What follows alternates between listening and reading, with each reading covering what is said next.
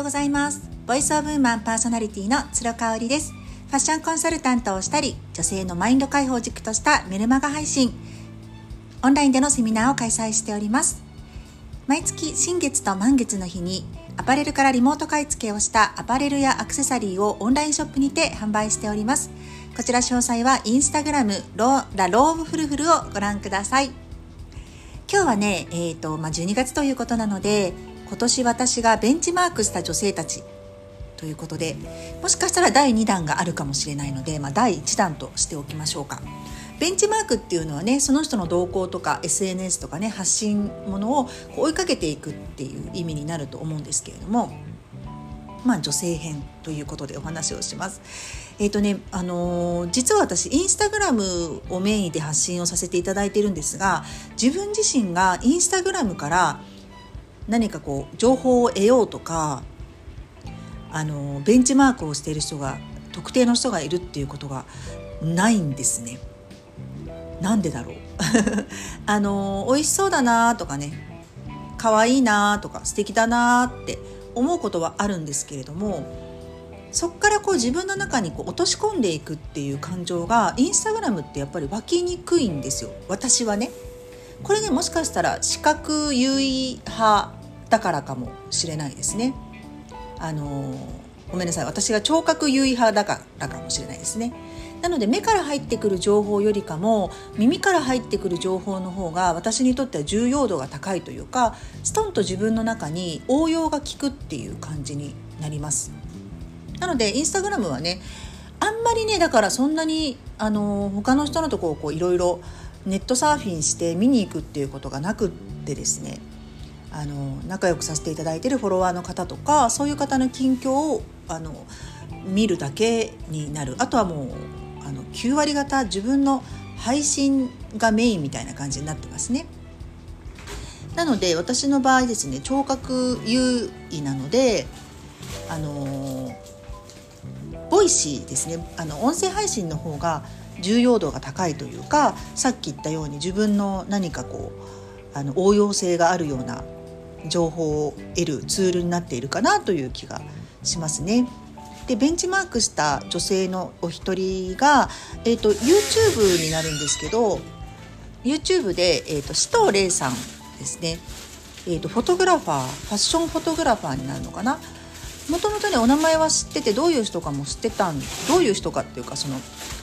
どんなね風貌の人かとかっていうのは知ってたんですけどやっぱりなんか YouTube を長く続けていらっしゃると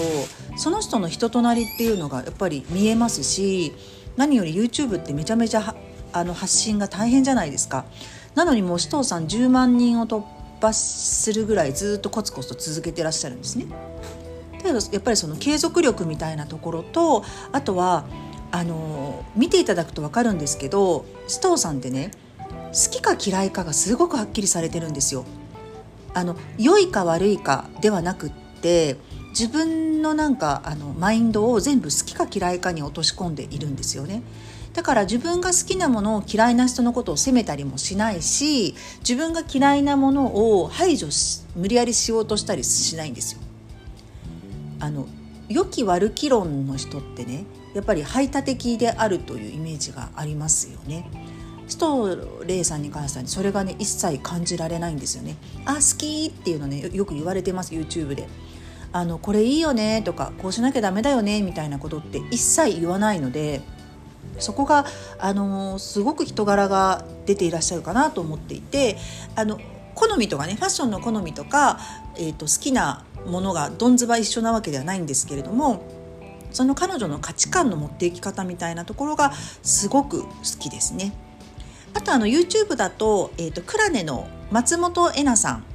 のあの YouTube も必ず見てます。でえなさんに関してはなんかこうジャパニーズドリーム特にその女性版ジャパニーズドリームを体現されている人かなと思うんですよね。もちろんエモダであのすごいギャルメイクをされている時からお仕事はねできたんでしょうけれども今と全然違う風貌をされていて外見されててっていう時から知ってたんですけどこんなにこうなんか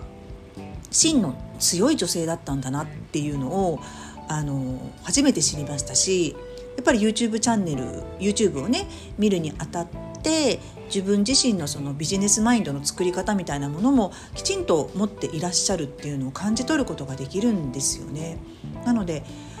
あのかなりね大人気のブランドの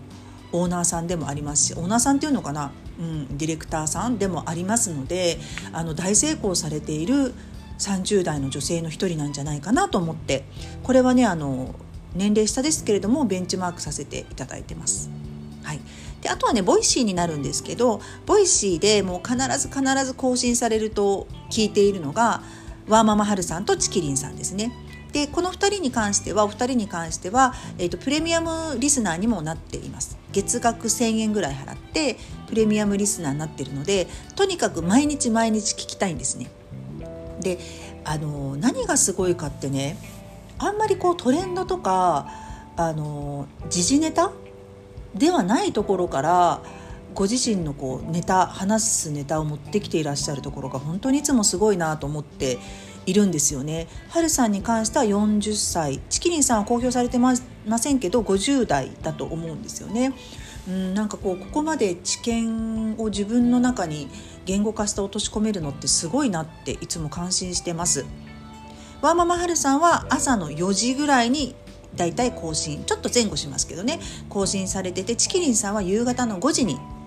あのアップをされるのでもう必ずアップされると私も4時に起きてますんでねで大体5時は夕食の準備を始める時間なのでもうお二人のこう同時に更新されたと同時に聞きながら作業をするっていう感じになりますね。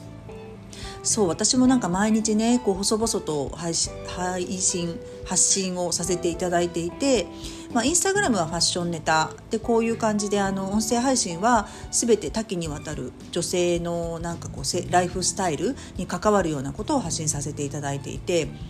インスタグラムはねそんなにネタに困ることがないんですよねファッションに関してはもうコーディネートをほぼほぼ7年間毎日上げているのでその辺慣れてきてるかなと思っています。ただうんやっぱり音声配信とかメルマガとかねネタに困ることってあるんですよ。あのそういう時にやっぱりこの2人をねベンチマークしておくとあの発信するその視点の持っていき方が素晴らしいなっていうふうにいつも感じている次第です。はい、あとはねあのプレミアムリスナーになっているのは白木夏子さんですね。ジュエリーブランドハスダのオーナーさんであります白木夏子さんのプレミアムリスナーにもなってますね。えーと、なったばっかりなので夏子さんのベンチマークの模様は、まあ、来年年が明けてからまたシェアさせていただきたいと思います。またすごく素敵な方なのでご紹介させてください。はい、今日も最後まで聞いていただいてありがとうございました。